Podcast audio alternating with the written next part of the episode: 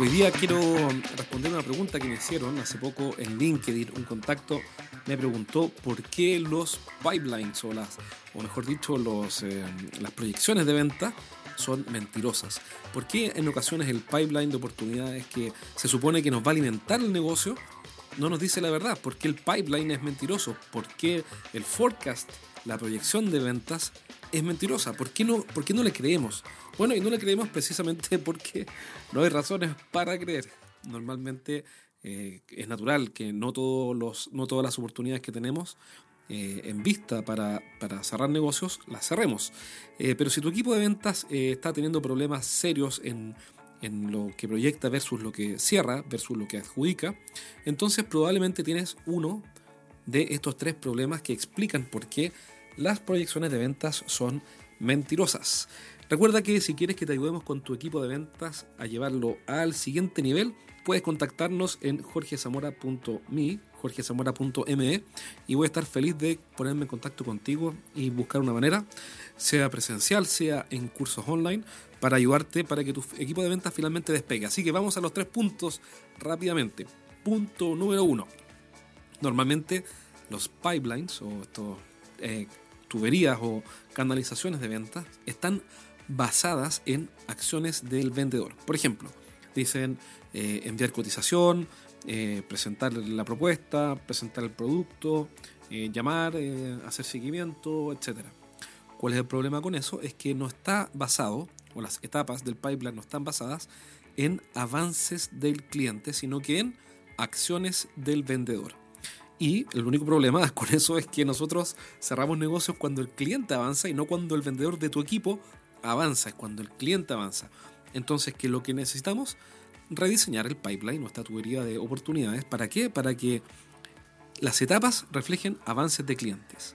Punto número dos, segunda razón por la cual los pipelines de oportunidades me mienten y no me dicen la verdad, y normalmente son cientos de millones de dólares y se factura tan solo un poquito. Segundo razón, fecha de cierre. Normalmente las oportunidades tienen que tener una fecha de adjudicación o cierre o de expiración de la oportunidad.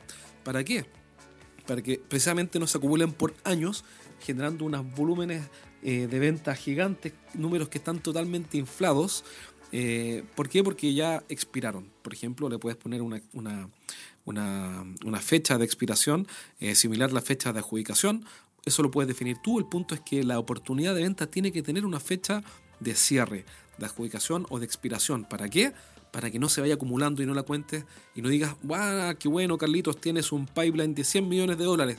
Solo que 99 millones de dólares tienen más de, por ejemplo, no sé, 6 meses o un año de antigüedad.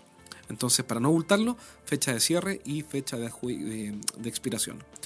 Segundo, perdón, tercero, tercero, em, cuando tenemos negocios en curso en ese pipeline que muestran los vendedores, muchas veces los clientes, y es natural, eh, dejan de colaborar, es decir, dejan de ser prospectos. ¿A qué me refiero? A que si tu vendedor tiene que perseguir a un cliente para que le conteste un WhatsApp, entonces ese cliente no está colaborando. Por ende, no es un prospecto. Ese prospecto dejó de, colaborar, dejó de ser prospecto.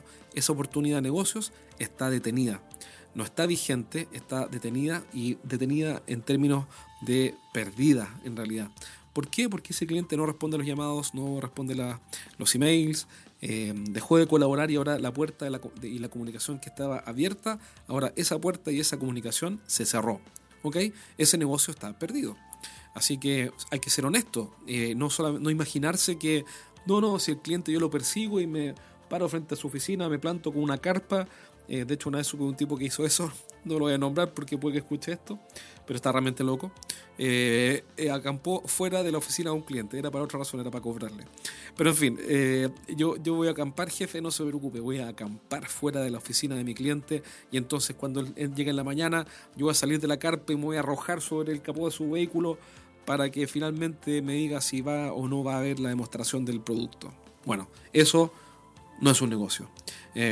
ahí lo que estábamos haciendo es imaginarnos que tenemos un negocio, pero en realidad es un negocio ficticio. Entonces, cuando los prospectos dejan de colaborar, obviamente hay que averiguar por qué, sin duda.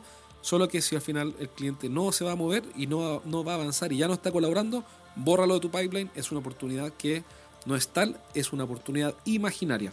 Ahí están las tres principales razones por las cuales los pipelines nos dicen la verdad, los forecasts nos mienten y no es culpa del forecast. Está mal diseñado eh, y en resumen son tres razones. Primero, mal diseño, porque está concentrado en acciones del vendedor y no avances de clientes. Segundo, porque las oportunidades no tienen fecha de cierre y de expiración. Tercero, porque el prospecto que colaboraba dejó de colaborar y no lo hemos sincerado. Ahí están las tres principales razones por las cuales el pipeline nos miente. Si quieren más ayuda, mándame un correo a jorge.estrategiasdeventa.com y voy a estar feliz de ayudarte. Cuídate, un abrazo. Este es un breve, ultra encapsulado y rápido podcast. Hablamos pronto. Nos vemos. Gracias.